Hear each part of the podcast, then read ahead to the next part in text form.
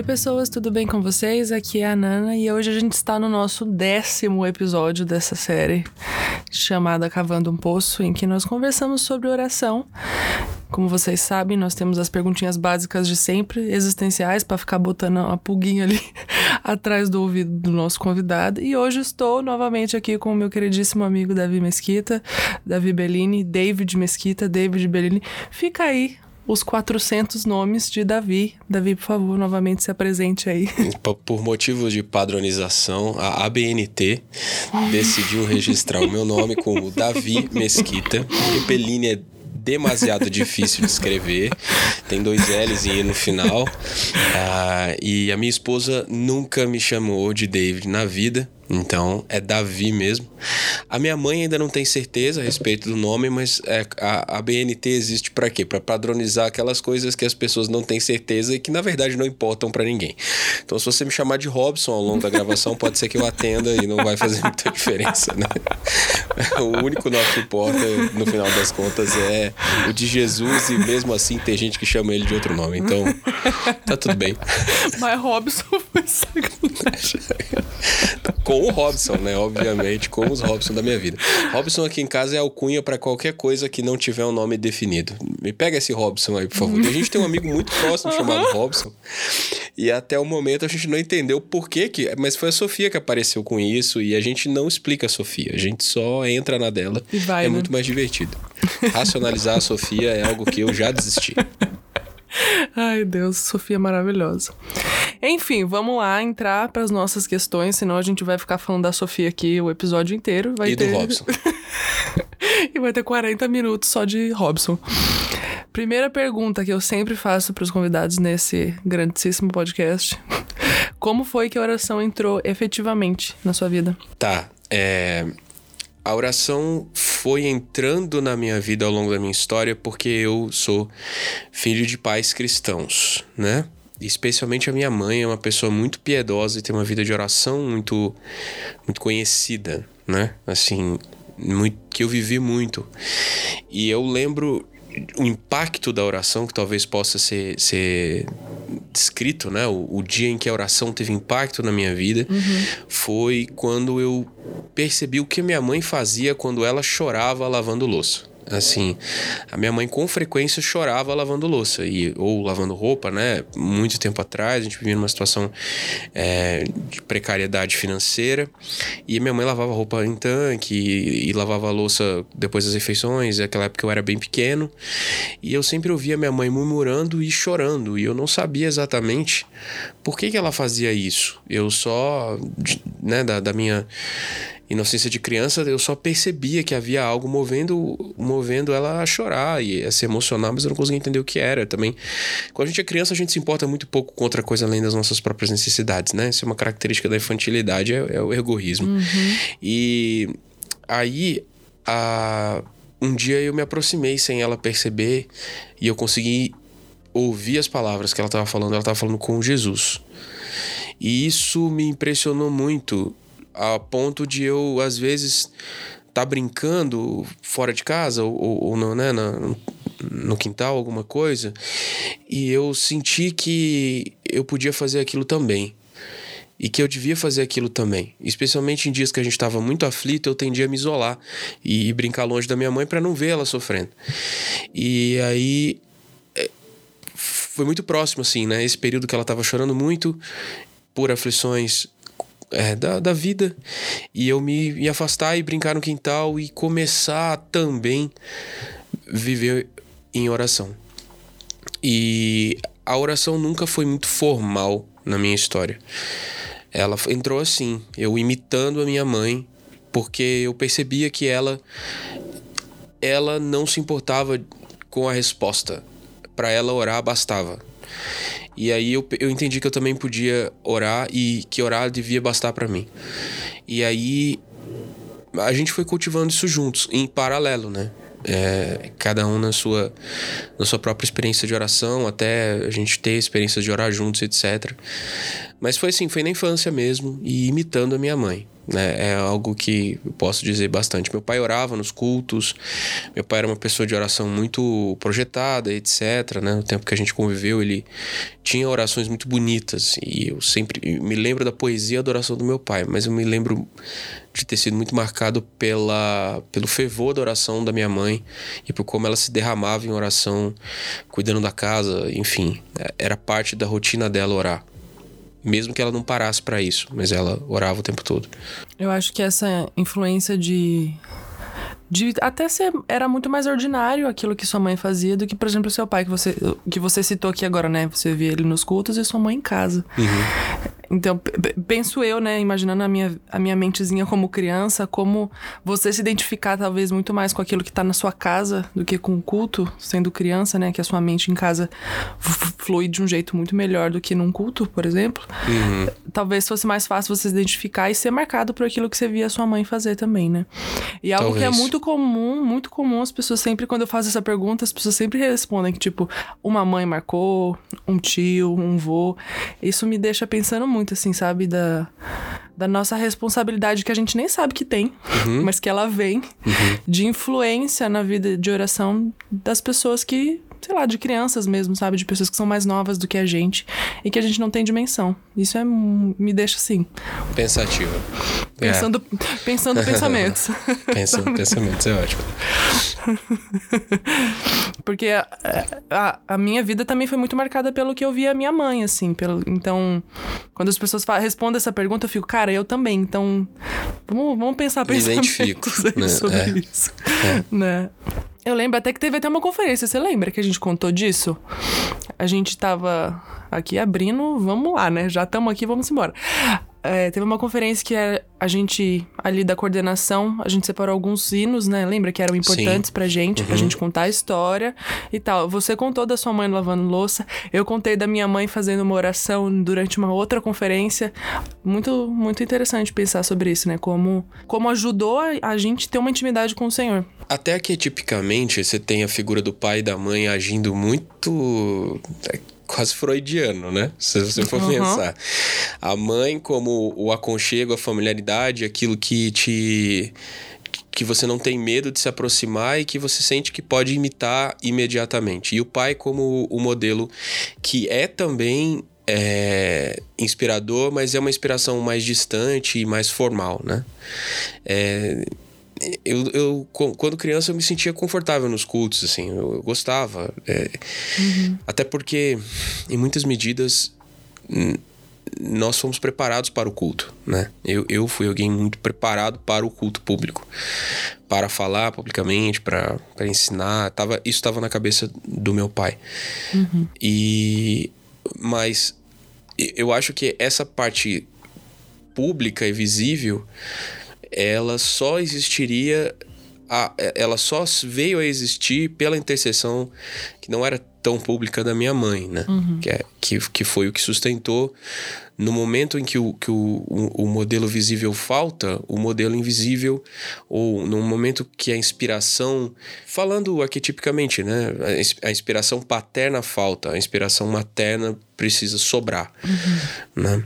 Então foi, foi bem isso que aconteceu na minha história. Pensando pensamentos, novamente. a segunda pergunta é: o que a oração te ensina? E aí, meu filho, engata a terceira e vai-te embora, né? Porque. eu acho que absolutamente todas as coisas que eu aprendi sobre Deus foram por meio da oração. Porque não. É, é, é porque saber o que, que oração te ensina? Essa pergunta é capciosa, porque ensinar. Exatamente. Não necessariamente você aprendeu. Ela te fala coisas, mas não necessariamente você recebeu o que ela, o que uhum. ela falou. Então aí vai ter um processo que eu gosto de dividir em aprender e apreender. Existe o ensinar e o inspirar. Então, a oração me ensinou muitas coisas.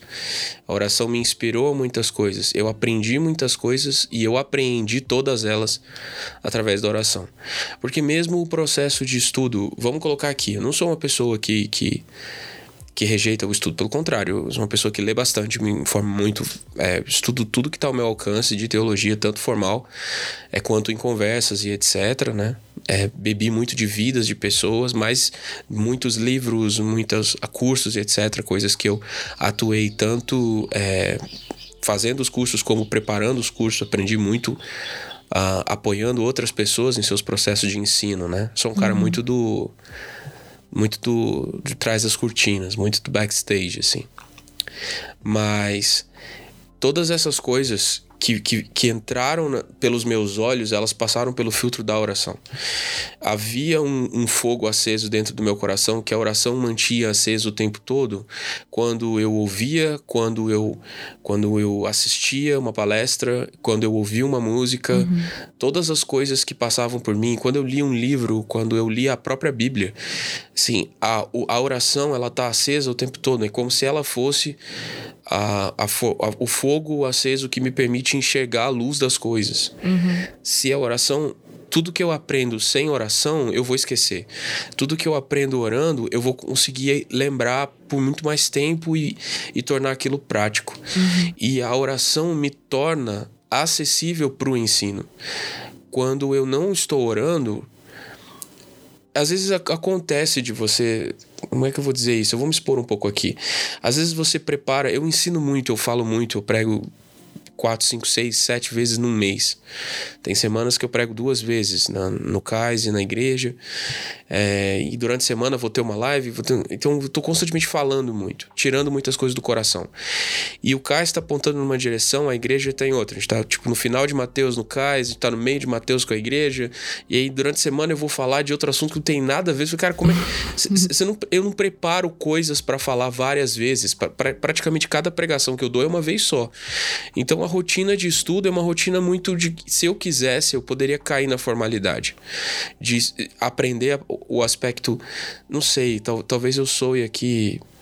Sei lá eu sou um cara da profundidade. Eu sou um cara uhum. que vale, para mim vale mais a pena aprender profundamente um parágrafo e aquilo passar por um profundo processo de oração, a fim de que quando eu for falar aquilo, aquilo não saia sem vida, mas aquilo saia hum, é, passe por mim também e as pessoas consigam ver em mim aquilo que eu tô falando. Uhum.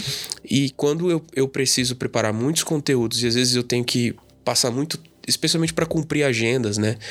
Não, a gente precisa falar todos esses tópicos e cumprir essas agendas, eu oro menos porque eu gasto mais tempo em, em preparação. E uhum. aí a, o nível de insegurança que eu tenho na hora de falar é muito maior. Parece que eu me sinto muito mais seguro de alguma coisa que eu orei que eu li e orei, li e orei e recebi cada palavra daquela com oração, do que mesmo que eu tenha ouvido muitas coisas, tenha assistido muitos cursos, tenha lido muitos livros a respeito e tenha feito uma sinopse muito organizada, porque às vezes eu faço, isso é, é, é totalmente inconsistente. Tem momentos que eu prego só com a Bíblia, tem momentos que eu prego com uma sinopse que parece que foi feito por um CSI, sabe? Tipo, tem os, as notas em, em três, quatro línguas e como que isso não sei o que e tal. Leio dez versões do mesmo versículo. E tem vezes que nada. E, e, assim, quem que guia esse processo? É a fornalha acesa no coração. A oração para mim é isso. Ela é ela é quase alguém à parte de mim, que vive dentro de mim. A oração é um companheiro tão intenso que é quase um outro eu que mora dentro de mim, uhum. que ama muito mais a Deus que o eu que mora fora. E um fica lutando contra o outro. O Davi que ora é um outro Davi que não pode ser abalado, que não pode ser. Ele às vezes até é ocultado pelo Davi de fora. Mas o Davi de dentro é completamente inabalável. Ele é um com Cristo por meio da oração o tempo todo. Ele está aos pés de Jesus. Ele é a Maria que não pode ser movido né, da, da, do lugar. Que Jesus mandou não tirar a Maria dali. Uhum. A gente leu hoje cedo com as crianças isso uhum. e, e é bem essa história mesmo. Uma vez eu assisti uma pregação do Tiago Arraes e ele estava citando uma frase de outra pessoa que eu não me lembro quem era, que ele fala que, nesse sentido, né, que o, o entendimento do texto bíblico, na verdade ele está falando do texto, né? E aí ele surge com o bíblico, uhum. é quando você vive o texto, não quando você entende o texto. E eu trouxe para minha vida essa esse contexto do que ele estava falando no sentido da vida de oração. Sim. Não adianta eu estar tá lá lendo e lendo e lendo, e se eu não trouxer para minha vida de oração, eu Eu não vou entender, eu vou aprender. É, é exatamente a diferença do que você falou. É. Eu vou aprender, Exato. eu sei, é eu sei a teoria, sinto. mas eu não sei. Mas eu não sei, entendeu? eu não vivo aquilo. E não ativa, né? É. Não ativa. Na hora que você precisa defender aquilo, você fica tentando encontrar argumentos lógicos e eles podem ser excelentes, mas você não tem a paixão necessária para uhum. defender aquilo com a sua vida, né? Caso seja necessário. Uhum. E a oração faz isso, ela coloca vida na, na, na, gente. Eu não sei como definir de outra forma. A oração é o que faz a palavra ganhar vida para mim. É. E, e, quando a gente fala de oração, eu não tô falando aqui de, de, de parar com as mãos postas e, e fazer aquele rito, né? Aquele uhum. rito quase medieval, né? De, de, de oração. Pode, pode ter também, e é incrível, mas eu tô falando daquilo de, de que você tá elevando cada palavra a Deus. Né? É, é, você joga dentro eu sou um cara das imagens, Nana. Então, uhum. eu pego aquele texto, aquela folha, eu amasso, faço uma bola de papel, jogo dentro do fogo do meu coração, e o fogo do meu coração transforma aquilo em cinzas e vapor, e o vapor sobe pro trono de Deus e Deus devolve de outro jeito, sei lá, eu não sei explicar. eu tô tentando ver figuras aqui, mas a oração para mim é isso, é, é o forno dentro do meu coração. E ele é alimentado pela palavra. Porque uhum. às vezes eu não sei que palavras usar. Então eu uso todas as palavras. Eu, todas as coisas que eu leio, eu tento orar. Não é tudo que dá. Às vezes você tá vendo um, um livro lá, o cara tá contando uma história. Você, Pô, não, vou, não vou orar essa história. Mas na hora que ele. Tem, tem uma coisa que bate. E é muito uhum. engraçado, assim, porque é. É subjetivo.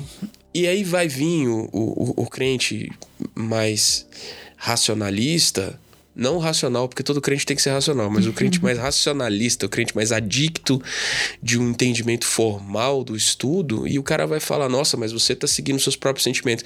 Tô, eu dei os meus sentimentos para Jesus também, e ele faz Exato. o que quiser com eles. Uhum. Às vezes ele vai destruir, às vezes ele vai, o Rodrigo Bibo fala, né? Vai jogar meu sorvete no chão e, e destruir os meus sonhos. Mas às vezes ele vai, ele vai usar os meus sentimentos para falar comigo. E, e como que eu discerno uma coisa da outra? Pelos frutos. Aquilo que modifica a minha vida. Então é um processo, eu vou semeando e colhendo e plantando e a oração atuando em tudo isso, né? Sei lá. É bem maluco. Ser crente não é uma coisa que eu recomendo para uma pessoa que, que quer manter intacta a sua sanidade. Porque tem um certo nível de, de loucura, assim, do ah, ponto tem. de vista do ponto de vista pura, até médico, né? Se for pensar, a gente precisa ser analisado. né? Mas no final eu sei que a gente o bagulho triunfa, é né? patológico, né? É, é, não, é, é. Tem crente que quer conservar a saúde mental e eu acho que isso aí é um risco. Você pode ser crente e saudável mentalmente, mas tem sempre aquele 1% de, de doidinho, né? eu acho que é necessário. Eu acho que é necessário você ser um pouquinho meio. É. É bíblico, Peta Davi. no chão. É bíblico. É. O evangelho é loucura para os que se perdem, né? Exatamente. E às vezes os que se perdem acham que estão se curando, mas eles estão ficando mais doidos. Mas é aquilo, é muito pé no chão e cabeça nas nuvens, né? A gente tá o tempo todo tocando a realidade de realidade, de vida comum mesmo, uhum. assim, ser pai, ser marido, ser pastor, ser designer gráfico, ser professor, ser todas as coisas que eu sou. Mas todas essas coisas parece que elas estão aqui e existe aquele sentimento constante de desapego. Todas essas coisas estão agora. Uhum. Mas o que você é de verdade não é definido pelo que você faz aqui. Existe um, uma eternidade ecoando em todas as suas palavras. É como como som de guitarra quando você usa reverb. Tipo, você tem a nota principal tocando e tem um eco depois dela. Tipo, uhum. Tipo, cada coisa que eu falo tem um eco depois. Esse eco depois é o som da eternidade, sabe? Tipo, ele tá constantemente tocando. E o que mantém o eco mais longo ou mais curto é a oração. É, quanto mais alguma coisa, mais da eternidade tem naquilo que eu faço, quanto mais eu oro a respeito. Uhum. Concordo. Eu nunca mais vou ouvir um reverb do mesmo jeito depois dessa. Eu sou apaixonado por reverb. Eu também, gente. mas agora mudou, Nossa. entendeu? Inclusive, quando eu fui começar com essa loucura de colecionar pedal, eu comecei por um pedal de delay. Nossa. E, tipo, todo mundo começa com overdrive, né? Com, com sei lá, tube screamer. Eu comecei com um pedal de delay. E aí, tudo que eu faço nos, pra timbrar minhas guitarras é botar várias camadas de reverb, delay, porque eu. Enfim, né? Post-rock é isso aí. Ele chama de worship, eu vou meter o loucão mesmo, que é post-rock. Ai, Deus. Vamos lá. O que a oração faz em você? Todas as coisas, elas começam ou terminam em oração na minha vida. Muitas coisas que eu fiz sem orar tiveram que ser consertadas após a oração. Uhum. Muitas coisas que eu comecei orando tiveram resultados desastrosos. e mesmo assim eu não me importei. É. Porque eu sabia que eu tinha começado na presença de Deus e que aquilo de alguma forma me levaria para o Senhor, né? Eu não sou um monge, um cara com a, da vida, apesar da aparência agora tá mais um pouco mais sac, sacra, né? Sem aquele topete que me atrapalhava, mas no final das contas eu, eu percebo que a oração é, eu só considero um processo finalizado se a oração aprovou aquilo. Se a vida de oração aprovou aquilo. Às vezes tem coisas muito que estão lá muitos anos parado. Por que, que aquilo está tantos anos parado? Porque a oração não queimou aquilo o suficiente. Não santificou aquilo o suficiente. Ou... E, e quando eu falo de santificação e da fornalha, eu tô falando da fornalha do juízo mesmo. Não é o fogo da paixão separado do fogo do juízo. É o mesmo fogo. O que te faz se apaixonar por Jesus também te destrói. E vai consumir tudo que é madeira, feno e palha, né? Na perspectiva de 1 Coríntios 3 ali. Toda obra que você faz que é consumível vai derreter. E, e a paixão por Jesus vai te levar a destruir todas as coisas na sua vida que não são ele. É, e, e tudo aquilo que ele não, não, não, não semeia, né? Tudo que é joio no meio do trigo vai ser ajuntado e queimado, né? E a oração é isso, ela, ela, ela as coisas só se concluem quando eu oro sinceramente a respeito delas. Tipo, pecados que eu confessei, resolvi os problemas, mas eu não parei e fui ali diante do Senhor e, e moí até acabar o, o, o rastro da iniquidade no coração. Até a última raiz de amargura ser arrancada. Então, essas portas não fecham. O esquema, para mim, é esse. Eu nem oro muito antes de fazer as coisas, eu oro mais enquanto tá rolando, porque aí eu percebo que a rota tá, tipo. tá descarrilhando o trem. Morrer centenas de pessoas. Eu falo, não, calma aí, vamos, vamos consertar agora. E o Senhor é muito presente na minha vida, assim, né? Ele não deixa eu, eu viver só. Ele constantemente me lembra dele, né? Ele me visita com muita frequência. Eu acho que a oração tem esse, esse grande poder, assim, de. Como a gente falou, né? A gente leva muito aquilo que a gente ouve da palavra pra oração, para que aquilo vire vida dentro de nós. E para mim eu acho que é isso que ela faz. Seja no sentido do próprio título daqui, da gente cavar as coisas em nós que estão ali ruins. E não adianta nada eu só cavar e tirar. Eu preciso tacar no fogo novamente. Então, para mim a oração ela tem como se fosse esse ciclo assim, eu cavo, descubro o que tem e levo o que tem de volta. É, uhum. Não de volta ao poço, mas de volta ao Senhor, seja, e aí ele faz o que ele quiser com aquilo. Se ele quiser queimar, ele queima, se ele quiser devolver, ele devolve. Devolve tostado, muitas vezes. É. tipo, fica aí de memorial, só pra você lembrar. Você vai ficar com um carvão disso pregado na sua parede. Você nunca mais voltar a fazer isso, tá bom? tipo, É, é isso mesmo. A oração, a- a- ela é um, é a oração, é na oração que eu percebo o selo da aprovação de Deus. O que as pessoas dizem da minha pregação é, importa, não vou dizer que não. A gente a, a gente vive em comunidade, né? Então, como a gente igreja é comunidade. Então, quando eu falo e aquilo afeta positivamente as pessoas, é um indicativo de que aquilo era algo que a igreja precisava ouvir. Então, tem gente que fala, ah, não, eu não quero ouvir feedback da minha pregação, não, não quero. Não, você, você é um hipócrita. No final das contas, a- quando você convive com uma comunidade de irmãos que te ajudam de verdade, são pessoas que falam na sua vida é, com amor e, e tentando te corrigir, tentando te aprovar também, A, a gente é aprovado pela igreja, isso é bom. Sim. Você tem lá o irmão que você confia, o cara falou, ó, falou demais hoje, hein? Passou 10 minutos. Por que, que tu exagerou? Tu se perdeu ali no meio e tal. O cara te conhece tanto, eu posso citar alguns aqui que fazem isso. O cara te conhece tanto que sabe quando você se perdeu na, na pregação.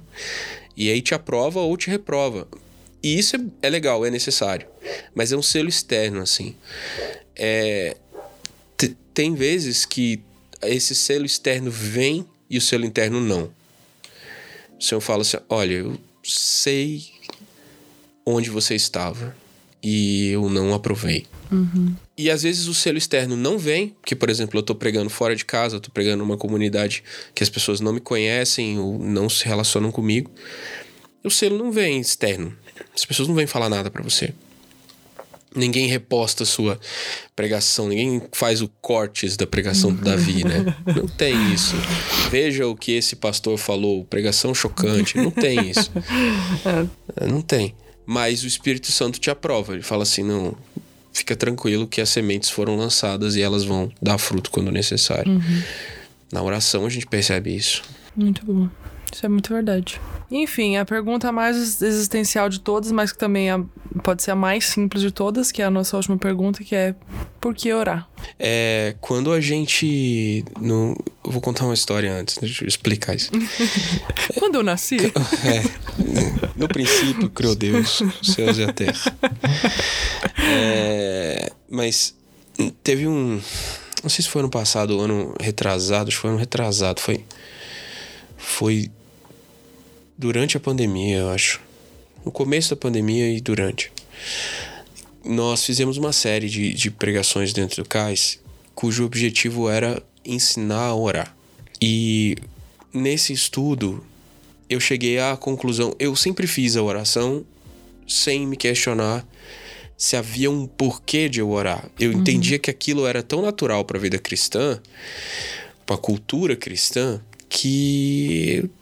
Ok, eu, eu vi minha mãe fazendo, passei a imitá-la, e aquilo gerava nela vida, gerou vida em mim, então foi muito que pragmático. E eu entrei nessa vibe meio socrática de questionar as coisas assim ao limite. Falei assim, não, peraí, eu vou entender a verdadeira motivação para orar. Por que, que a gente ora? Por que, que um crente ora? E, e por que, que ele deveria orar? E aí eu cheguei à conclusão de que o crente ora pela mesma razão que um ser vivo respira. Porque o que determina o fato de você ser filho de Deus ou não é o fato de você ter um relacionamento com Ele. Se você não. Se você.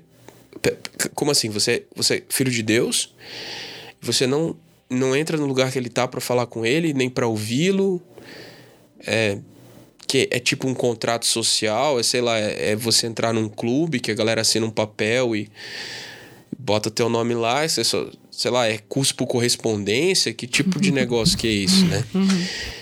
Então a oração, ela é a própria prova de que você é filho de Deus. Quando você é filho de Deus, o Espírito clama com o seu Espírito e te leva a dizer, paizinho, aba pai. Como que ele faz isso? Ele tá- o- é muito curioso você pensar no próprio texto. O texto está falando que clama, que, que existe uma, um- uma vocalização, existe uma projeção vocal. Aí, não necessariamente você vai ter que emitir isso, mas né, falar isso de, em voz audível, mas existe um clamor dentro do coração. Muitas orações são feitas sem som, mas é um som da alma. A alma lá dentro tá berrando e o cara por fora tá trancadaço, cara. É porque isso, a oração é isso. A oração é o clamor do meu espírito unido ao espírito de Deus, dançando juntos, os dois berrando juntos, assim.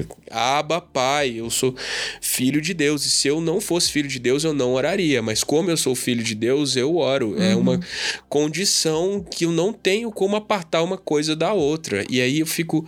Mas eu fico olhando para pessoas que, que, que tentam colocar a oração dentro de métodos e formatos, etc. Pô, muito legal. Faça isso, sei lá, coloque quais são os pontos que devem ser mencionados em oração. A gente fez essa sistematização e legal, mas é tipo um negócio que depois fica orgânico. E cara, a oração é orgânica, a oração é o clamor da alma de um filho de Deus, é o choro do bebê. Uhum. Porque se ele não chora, ele não é bebê, porque todo bebê de alguma forma ou de outra, ele, ele vai pedir por socorro. Ele tá uhum. tá com fome, ele tem que pedir comida, ele quer carinho, ele tem que clamar por isso. Ele tá com frio, ele vai berrar porque ele quer ser aquecido. Bebê berra, bebê sinaliza que precisa de algo. É o jeito dele, ele não tem outro jeito de sinalizar. Uhum. E é o jeito dele. Então a oração é isso, é o berro da, da, daquilo que há de mais primal, daquilo que há de mais é, bebê cristão em nós, aquilo que há de mais, sei lá, reptício dentro de nós. Tipo assim, o, o, o crente mais maduro por fora, lá dentro tem uma criança com fome e, e, em algum momento ela vai ter saudade e ela vai gritar, papai. E isso vai se manifestar em oração daquelas mais intensas e profundas. Uhum. Então, quando a pessoa não ora, ela não é filho de Deus. É muito estranho dizer isso, mas. E aí eu entendi uma outra coisa, que, que assim, isso é no aspecto do ser, né? No aspecto do ser, eu oro porque eu sou filho de Deus. Uhum. Então, não existe filho de Deus que não ora. Não faz sentido. Uhum. É, as coisas caminham juntas. E no sentido do fazer, eu entendi que a oração é o que nos une ao ministério sacerdotal de Jesus. Porque em Hebreus vai falar de um intercessor que está diante do Pai e que ele incessantemente, né, incessantemente intercede por nós. Então, se você puder dizer o que, que Jesus está fazendo agora, Jesus agora está atuando sacerdotalmente, intercedendo por nós. Então, Jesus, nesse momento, está orando. O ministério de Jesus é um ministério que de oração ele está ao lado do Pai intercedendo por mim.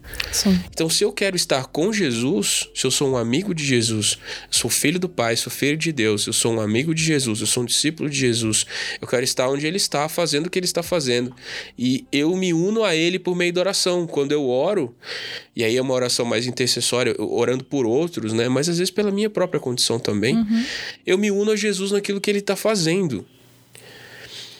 E a oração também é o meio do Espírito Santo alcançar na terra aquilo que o céu quer fazer. Porque na oração o Espírito Santo visita o crente e move o crente na direção do, do que o Espírito quer frutificar.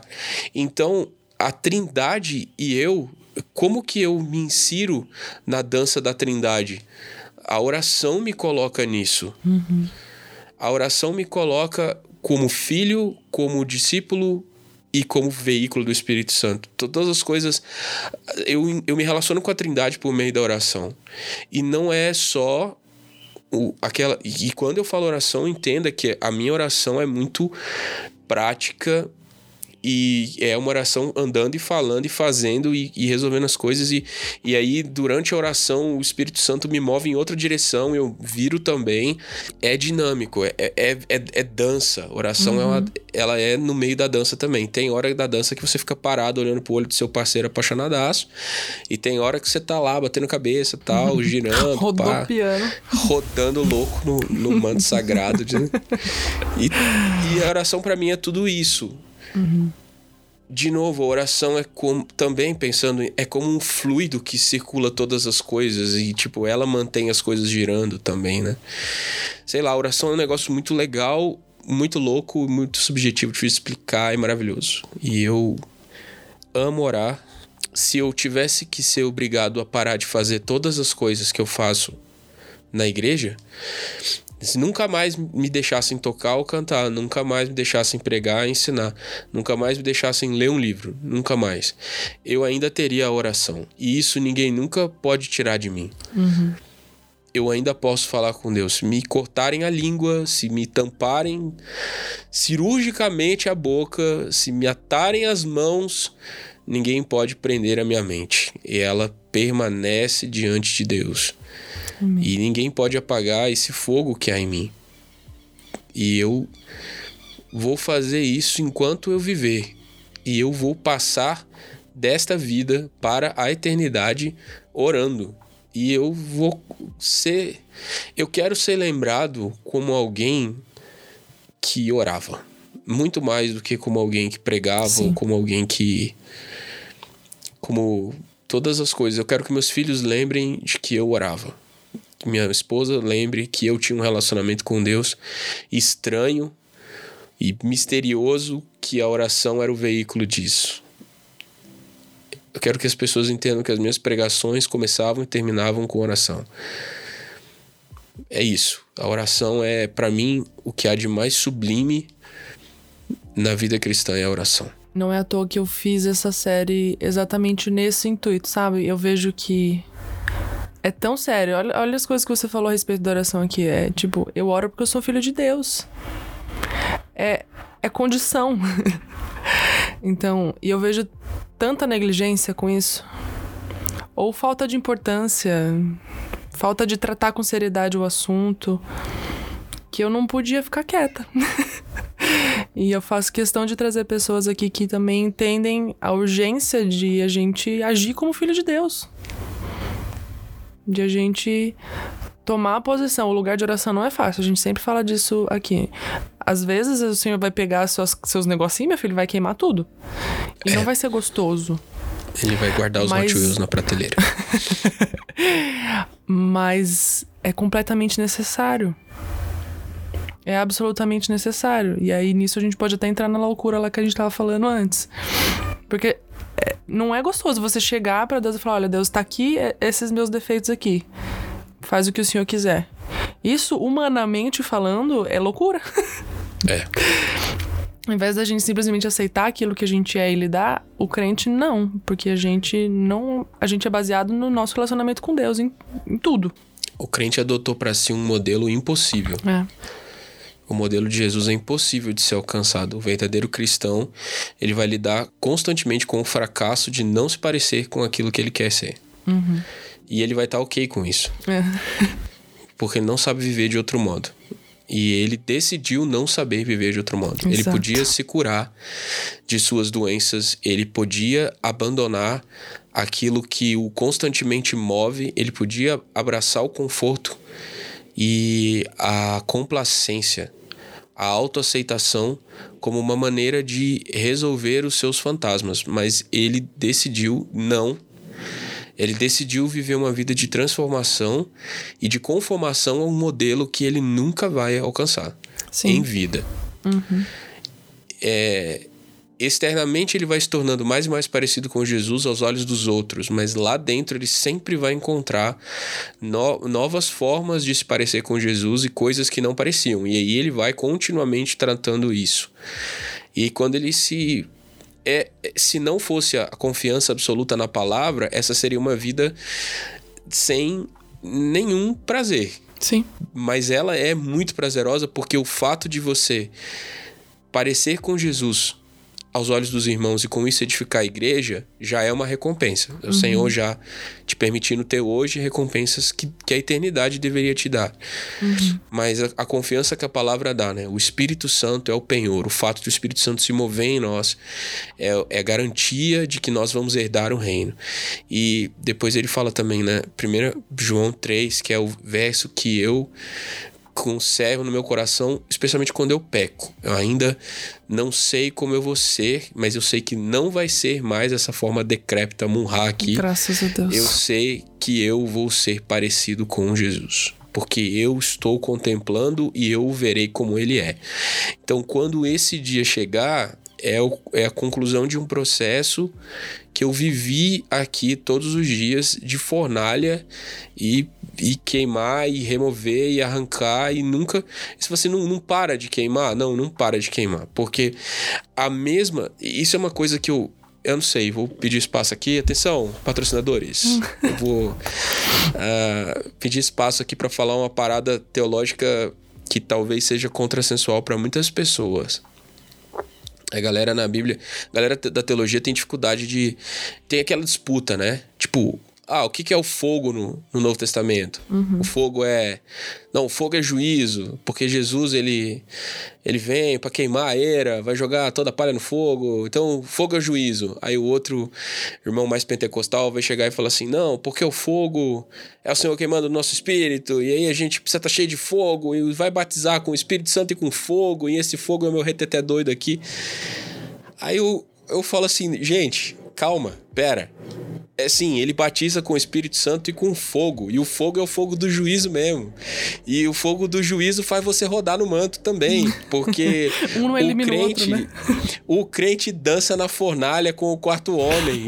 e ele tá ali se, ardendo no coração. E esse arder do coração, que é o Espírito Santo em nós, vai arrancar toda a nossa impureza. E o juízo de Deus começa pela casa dele. A uhum. gente já tá sendo consumido pelo fogo para que no final a gente seja provado. Então, esse queimar do Senhor em nós, que a oração movimenta, né? Falando de oração aqui, já que esse é o assunto, esse queimar do Senhor em nós é fogo de juízo. É o mesmo fogo. O fogo que te faz brilhar é o mesmo fogo que te queimou. E não dá para separar. Uhum. O juízo de Deus é glorioso para sua casa. Mesmo que esse fogo traga destruição de muitas coisas, essas destruições eram profundamente necessárias. Sem elas não haveria o esculpir da, da imagem, a conformação à imagem do filho, né? Uhum. Então eu não sei por que vocês continuam disputando. Essa disputa não faz sentido nenhum. Queima no fogo mesmo, filho. Queima queima, queima. É isso. De tanto queimar, uma hora você vai ficar coerente. entendeu? Muito bom. Eu concordo. Eu concordo com essa essa teologia. É. Ah, a galera do fogo, galera do fogo aí não vai se sentir representada, nem a galera do gelo. Então, no final das contas, eu onde eu vou eu faço inimigos, que é é o jeito certo de viver a vida cristã. Misericórdia.